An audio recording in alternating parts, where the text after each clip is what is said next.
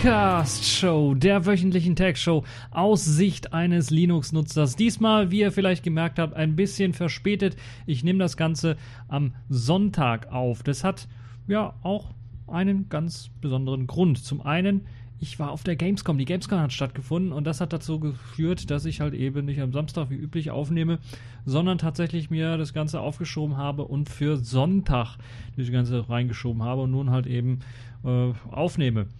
Nichtsdestotrotz habe ich spannende Themen für euch vorbereitet. Zum einen äh, ein Thema aus der, ja, das auch auf der Gamescom äh, als Spiel der Woche nun äh, mit drin ist, und zwar Watch Dogs 3. Zum anderen haben wir, müssen wir uns aber auch mit ein paar Technikthemen beschäftigen, wo man eigentlich im Grunde genommen sagen muss, äh, Bluetooth grundsätzlich kaputt. Die Knob-Attacke wollen wir ein wenig besprechen. Dann wollen wir einen Blick werfen auf Huawei's Aero FS. Denn ja, wie der Name eigentlich vermuten lässt, so richtig mit Fehlern umgehen kann es wohl nicht. Dann haben wir das erste Mal in Deutschland nun offiziell Xiaomi als äh, großen chinesischen Smartphone- und Produktehersteller, Elektronikproduktehersteller. Außerdem haben wir noch das Ubuntu Touch OTA 10, das ausgeliefert wird. Wir werfen also so einen Blick mal auch auf alternative Betriebssysteme für Smartphones. Das kennt ihr ja unter anderem auch Selfish der Woche, gibt es natürlich dann auch wieder was Neues, nämlich Dead Beef. Aber es gibt auch noch ein neues äh, Dell XPS 13, das nun fast zeitgleich mit der Windows-Variante wird eben auch eine Windows, äh, wird eben neben der Windows-Variante auch eine Linux-Variante angeboten. Das ist eben das Tolle an der ganzen Geschichte und ähm, das Schöne an der ganzen Geschichte. Dann gibt es noch die Distro der Woche, das ist diesmal eine Netrunner 1908 geworden. Und äh, da würde ich mal sagen, äh, fangen wir direkt äh, an mit den Themen. Zunächst einmal so ein Thema, wo man eigentlich äh, sagen muss: Give yourself to the dark side. Es geht um Bluetooth, die Irrungen und Wirrungen in Sachen Bluetooth und die sogenannte Knob-Attacke. Das ist eine neue Attacke, die im Grunde genommen ja, äh, Bluetooth im Generellen als unsicher bezeichnet. Laut einem Forscher-Trio, das daran gearbeitet hat, lässt sich nämlich die Verschlüsselung von vermutlich allen ich betone es noch einmal, wirklich allen Bluetooth-Geräten knacken, darunter eben auch von Tastaturen und Smartphones. Und da ist es natürlich dann besonders tückisch, wenn man dann halt eben ähm, ja, irgendwie was ähm, eintippen kann oder Tastaturkommandos senden kann, was natürlich dann nicht so toll ist. Das machen wir nun jeden Sonntag, dieses Desfolionisieren. Ja, äh, also das Forscherteam hat in der Universität Singapur, Oxford und im Helmholtz-Zentrum für Informationssicherheit in Saarbrücken zusammengearbeitet. Und sie haben auf der Security-Konferenz Usenix in Santa Clara den sogenannten NOP genannten, den sogenannten NOP-Angriff für Bluetooth äh, vorgestellt. Das ist im Grunde genommen ein NOP steht für Key Nego Negotiation of Bluetooth. Das heißt, das Aushandeln des, des Verschlüsselungskeys ähm, das wird eben verknackt oder geknackt bei Bluetooth. Ihr habt euch vielleicht gewundert, ja, wie ist es möglich, dass die überhaupt die Bluetooth-Geräte miteinander alle so gut ja, kommunizieren können? Die müssen halt einen Schlüssel austauschen, damit das eben funktioniert mit, die, mit der Kommunikation. Und äh, diese Verschlüsselungstaktik, dieses, dieses Aushandeln des Verschlüsselungskeys über Bluetooth, das wird schon seit Bluetooth 1.0 im Grunde genommen so gemacht und äh, hat sich auch nicht großartig geändert, also seit rund 20 Jahren. Und dann ist natürlich klar, dass dann irgendwann mal ein Bug auftaucht, der dann alle Bluetooth-Geräte betrifft. Hat den großen Vorteil, dass das meiste eben auch abwärtskompatibel ist, dass man Bluetooth-Geräte, die jetzt da 5.0 draufstehen haben, eben auch mit älteren Smartphones, die nur 4 unterstützen, dann funktionieren. Und genauso geht es dann halt auch mit anderen Bluetooth-Geräten weiter. Äh, die Schwachstelle steckt meistens in der Bluetooth-Firmware. Ähm, drinnen und betrifft halt eben die sogenannte Bluetooth Basic Rate bzw. die Enhanced Data Rate Verbindungen. Das sind die BR oder EDR Verbindungen. Bluetooth Low Energy, falls ihr das benutzt und ein modernes Gerät habt, das sogenannte BLE, äh, ist nicht betroffen, weil für B BR und EDR äh, Verbindungen äh, ist halt eben nur die Bluetooth-Spezifikation äh, für normales Bluetooth zuständig. Und bei B, äh, Bluetooth Low Energy ist es eben äh, so, dass eben ähm, die verhandelbare Entropie für die Bluetooth-verschlüsselte Geschichte halt eben durch, durch Session Keys und so weiter und so fort ähm, äh, der Entropiewert äh, nicht ähm, gegeben ist, sodass so ein Man-in-the-Middle-Angriff äh, mit beliebigen Werten äh, äh, nicht möglich sein soll. Das ist bei dem normalen NOP-Angriff möglich. Das heißt im Grunde genommen, dass äh, das Authentifizieren von Bluetooth-Geräten also das Aushandeln für einen Key braucht natürlich ein bisschen Entropie. Entropie ist halt eben Zufallswerte, äh, die übertragen, die für den, die über Nachrichten übertragen werden und dazu oder durch Nachrichtenübertragung erzeugt werden. Und dann ist natürlich die Möglichkeit, wenn einer in der Mitte sitzt, der kann das mitschnorcheln, mithören und beliebige Werte dann eben als Entropie, Aushandelwerte ähm, in die Geräte einschleusen und dadurch kriegt man eben den Zugriff. Das ist also eine sehr ja, mm, ausgeklügelte Geschichte und betroffen ist im Grunde genommen alles. Alles, was Bluetooth besitzt, ist im Grunde genommen betroffen. Außer halt eben auch Bluetooth LE, also Low Energy, weil dort funktioniert das ein bisschen was anders. Aber das betrifft eben auch die neueste Bluetooth-Generation von Bluetooth 5.0 in den diversen ähm, Smartphones, Snapdragon-Smartphones, ähm, auch den Apple-Chips. Es betrifft aber auch Laptops, ähm, äh, Bluetooth 4.2, 4.1, 4.0 und alles darunter ist auch betroffen. Also eine ganze Reihe von äh, Geräten ist betroffen. Fast im Grunde alle Geräte, die 20 Jahre und also die Bluetooth haben im Grunde genommen, sind davon betroffen und eben dieses Aushandelprotokoll äh, benutzen.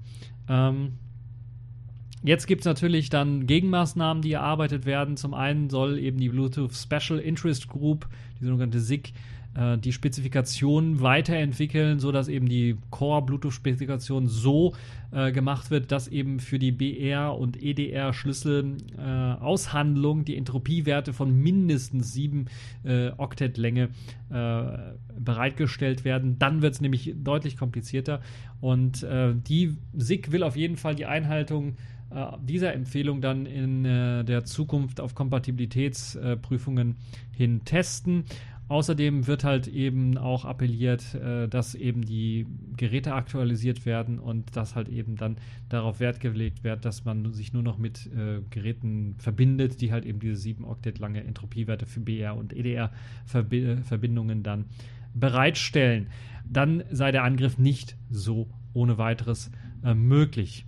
Ähm, Jetzt fragen sich einige, ah, heißt das jetzt, ich habe ein riesengroßes Problem mit meinen Bluetooth-Geräten, ich darf die nicht mehr benutzen oder so.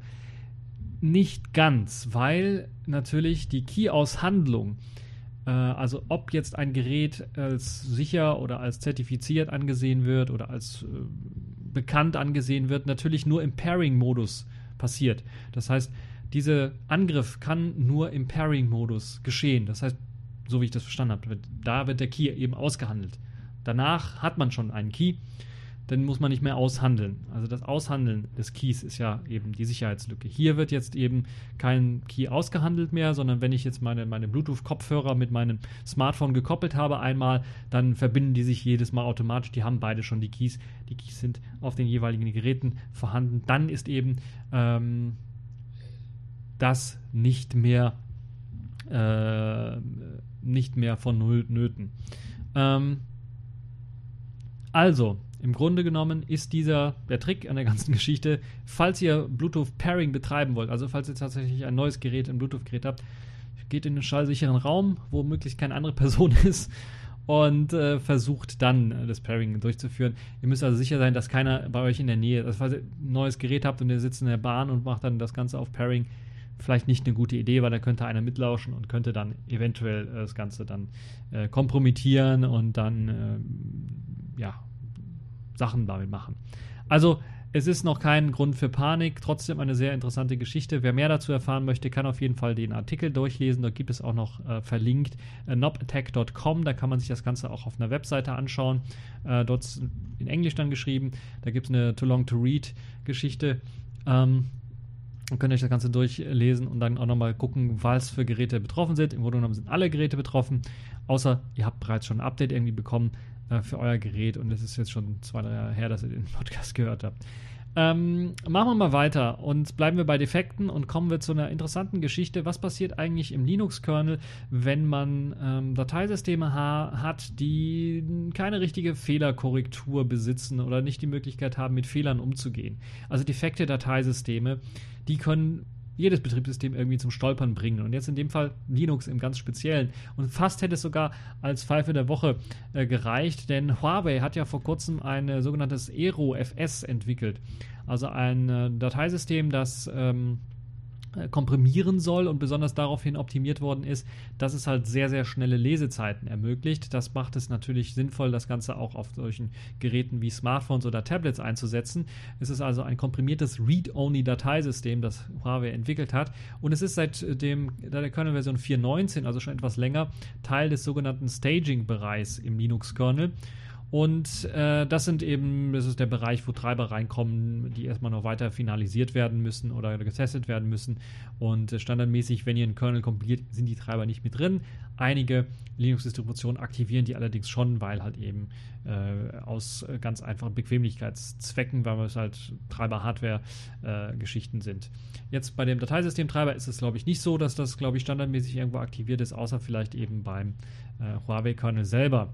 Ähm, ja, das Dateisystem selber wurde jetzt äh, vom Entwickler auf die Liste gebracht. Ja, also standardmäßig soll das vielleicht doch direkt mal direkt im normalen Kernel, im Dateisystemtreiber, äh, der Dateisystemtreiber im normalen Kernel erscheinen. Wie sieht es da so aus? Könnt ihr das nicht mal bewerkstelligen? Das ist jetzt schon ein paar Versionen her, dass er da in dem Staging-Zweig äh, drin ist.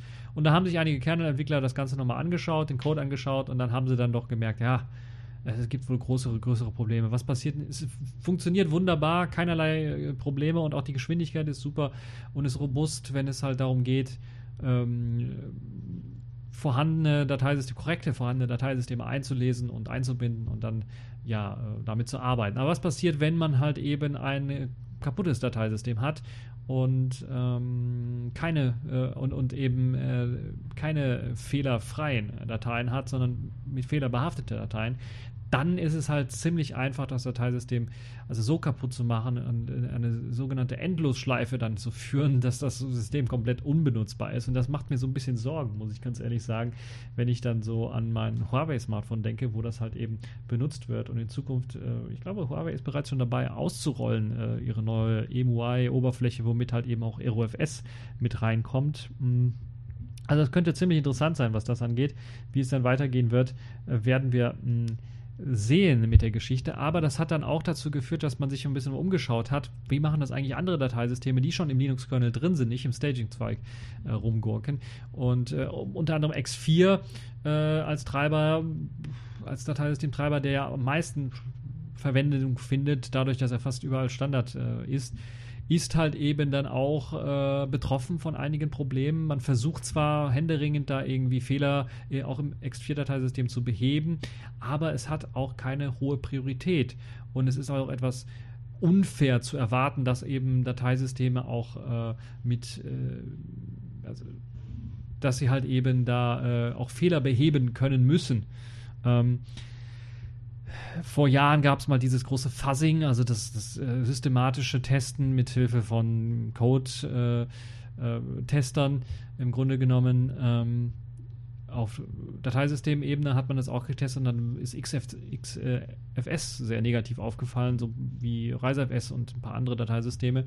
Äh, und XFS-Entwickler haben einfach gesagt, oh, Fuzzing ist schädlich, das ist schlecht, das sagt nichts über die Qualität unseres Codes aus und haben dann halt eben den CRC32-Checksum-Geschichte reingemacht. Das hilft natürlich gegen Dateikorruption selber, wenn eben irgendwie Bitrotting stattfindet, aber es hilft natürlich nicht gegen ähm, äh, allgemeine Dateisystemfehler, wenn das Dateisystem falsch geschrieben worden ist.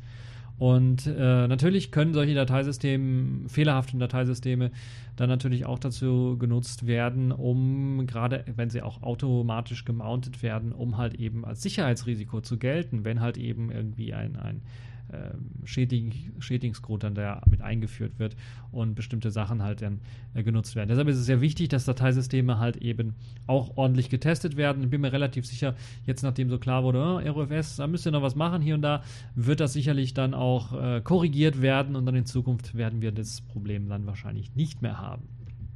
So, machen wir mal weiter mit erfreulicheren News für alle Leute, die ein neues Smartphone suchen und äh, ja, nicht abgeneigt sind, mal ein Xiaomi-Smartphone auszuprobieren. Xiaomi hat ja schon längere, mehr oder weniger offiziell bei Amazon in Deutschland oder auch, ich glaube, Mediamarkt und Saturn Geräte angeboten.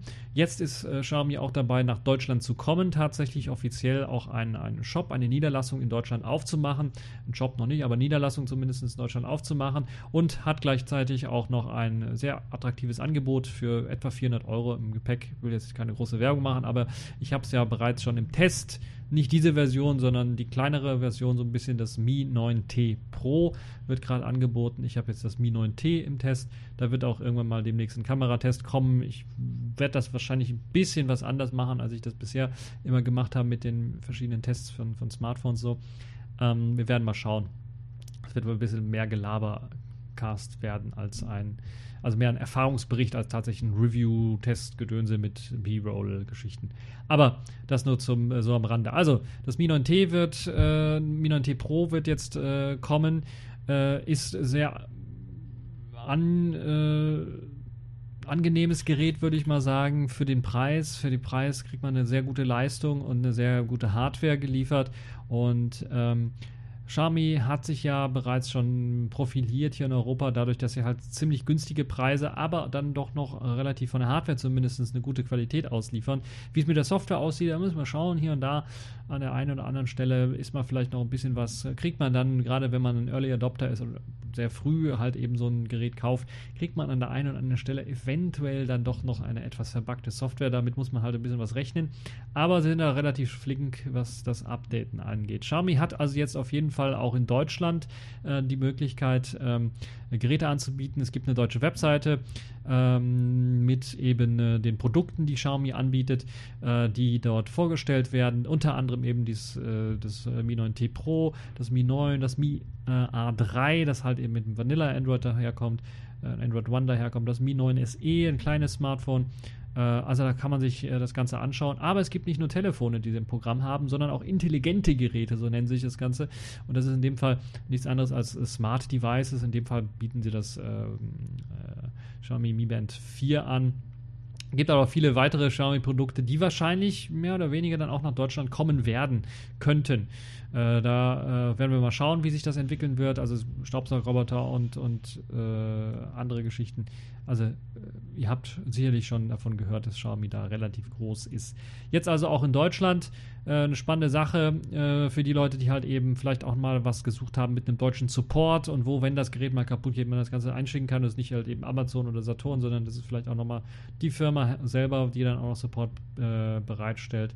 Und ja, das ist sicherlich auch eine äh, super Meldung für die Leute, die ein bisschen was mehr Auswahl haben wollen. Bleiben wir direkt bei Smartphones und kommen wir zum nächsten Thema, nämlich kommen wir zu Ubuntu Touch.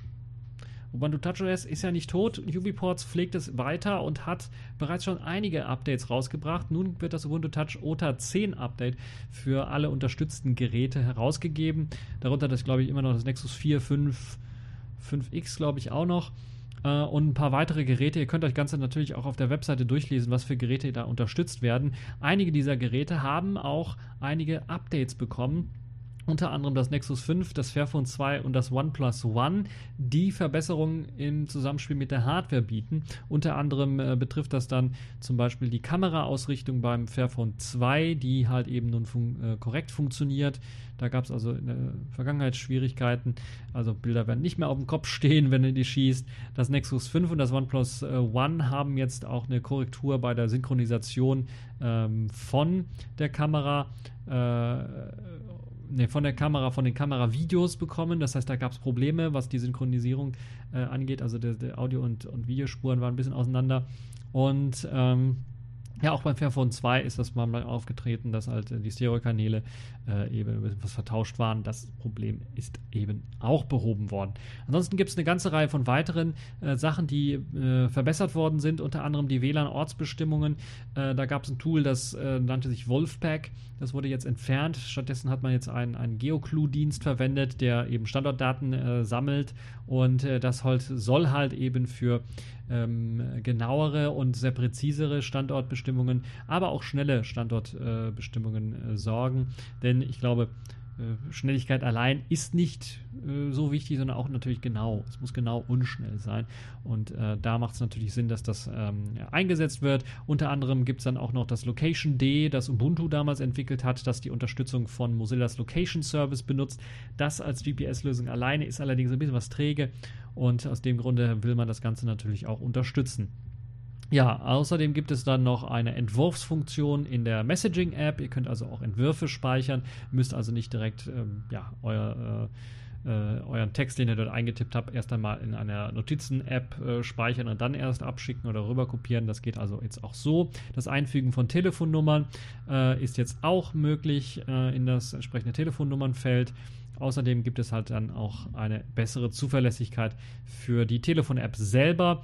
Dann gibt es den App Manager, der nennt sich Libertine und der erlaubt nun auch das Durchsuchen des Archivs ähm, und die Auswahl eines Paketes zur Installation.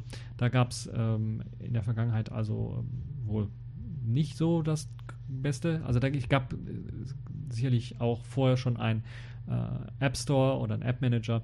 Äh, jetzt eben auch der, der App Manager Libertine, der das äh, auch einem ermöglicht.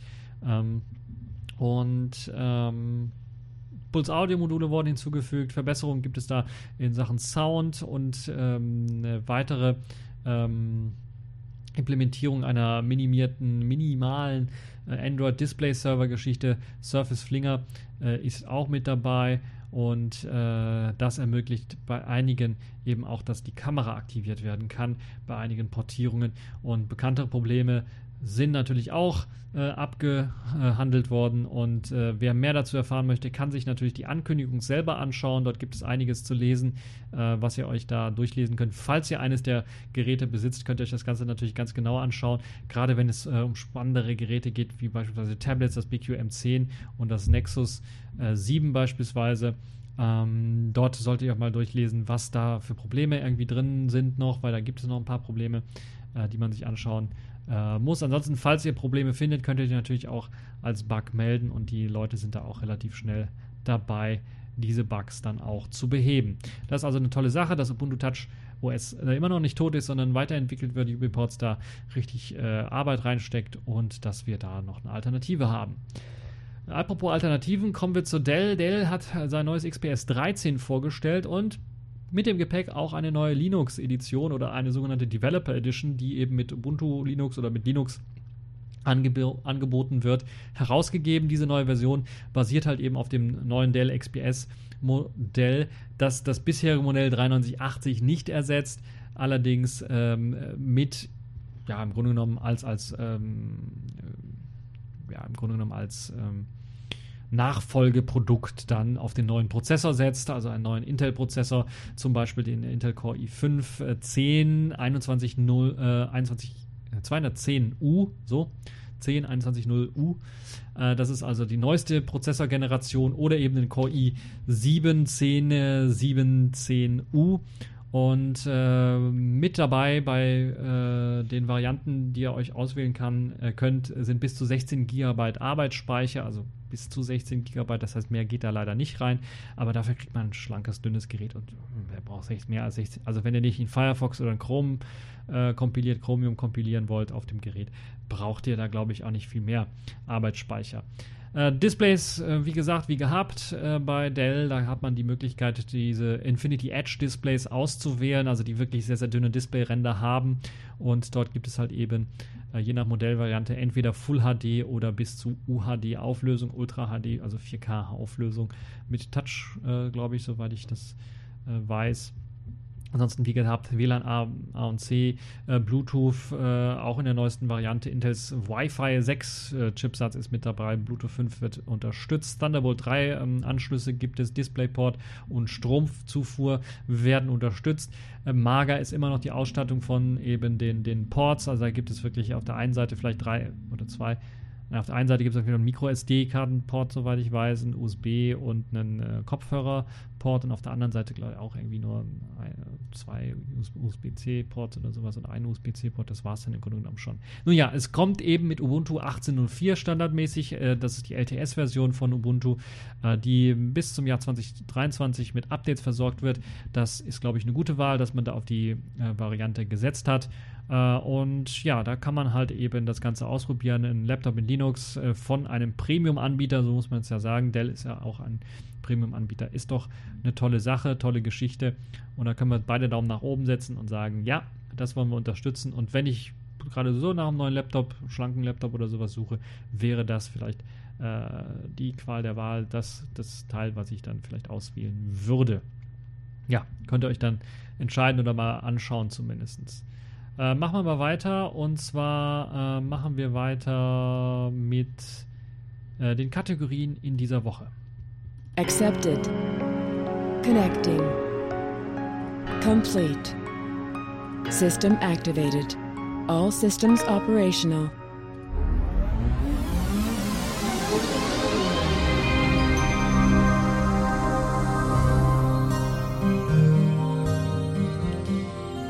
Ja, machen wir weiter mit den Kategorien in dieser Woche und fangen wir direkt an mit der Distro der Woche. Letzte Woche war es in Eigenregie Neptune 6.0. Jetzt ist es auch ein bisschen was mehr oder weniger in Eigenregie. Netrunner 1908 Indigo ist released worden.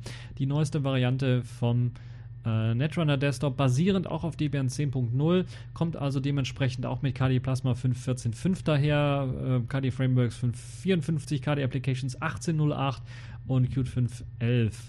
Äh, Linux-Kernel ist der 4.19er Kernel, Firefox ist in der äh, 60.8er Version, also der ESR-Version enthalten und Thunderbird in äh, der Version 60.7 enthalten.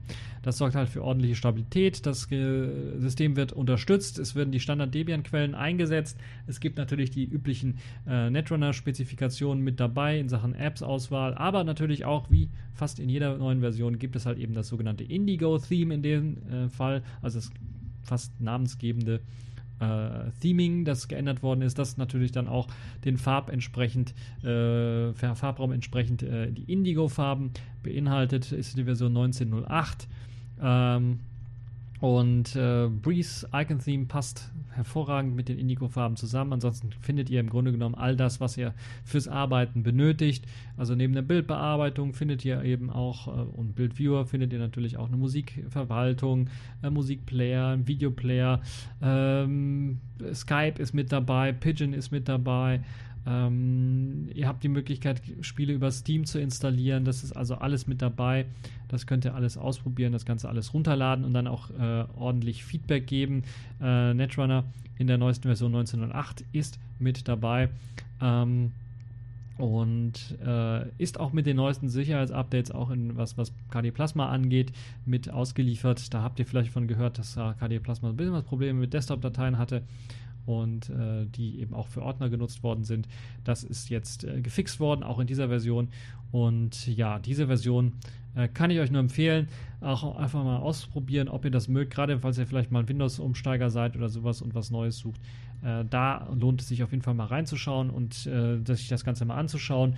Äh, gibt viele Möglichkeiten natürlich durch den KDE Plasma Desktop dann später auch, äh, falls ihr die Standardkonfiguration nicht mehr mögt oder einfach mal was Neues ausprobieren wollt, dann das Ganze einfach äh, umzukonfigurieren und falls ihr dann irgendwie was kaputt gemacht habt, habt ihr immer die Möglichkeit, einen neuen Benutzer anzulegen und dann alles wieder zurück auf Anfang zu setzen. Das also auch eine schöne Geschichte.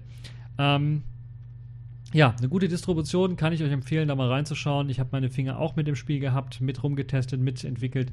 Und äh, ja, falls ihr mir vertraut, könnt ihr da auch mal reinschauen, auf jeden Fall. So, kommen wir mal zur Gamescom. Ich war ja auf der Gamescom, werde da auch noch einen eigenen Bericht zu machen, habe da ein paar Videos aufgezeichnet, werde mich aber vornehmlich dann nicht auf diese großen Blockbuster-Titel beschränken, die nur kurz ansprechen eventuell und dann doch eher auf die Indie-Szene eingehen, weil das einfach spannender war und die Wartezeiten dort viel kürzer waren, um dann ein paar Spiele anzuzocken und äh, die großen halt erstens die Wartezeiten sehr lang sind, zweitens das Ganze in irgendwelchen geschlossenen Räumen stattfindet, sodass man von außen nicht einfach mal zugucken kann, wie jemand spielt, äh, was ich auch ein Unding halte, äh, muss ich ganz ehrlich sagen. Und äh, was haben die denn da zu verbergen? Also das verstehe ich nicht ganz. Ähm, aber auf jeden Fall auf der Gamescom ein Highlight war auf jeden Fall für mich zumindest Watch Dogs Legion, der dritte Teil von Watch Dogs mittlerweile. Der spielt diesmal in London. Also Achtung, ein bisschen was Spoiler-Alarm kann ich euch dann doch schon mal äh, geben. Ähm, spielt diesmal in London, hat man also London nachentwickelt und das ganze Gameplay wurde weiterentwickelt. Wer Watch Dogs noch nicht gespielt hat, ist so eine kleine, ja, GTA mit Hackers-Szenario im Grunde genommen. Durch eine groß vernetzte Stadt kann man sich hacken und äh, Autos lahmlegen, äh, Ampeln lahmlegen, äh, Straßenbahn, U-Bahn lahmlegen, äh, Daten abgreifen und äh, Schabernack treiben. Und äh, ja, jetzt verschlägt es sich, äh, verschlägt es die Spieler nach London.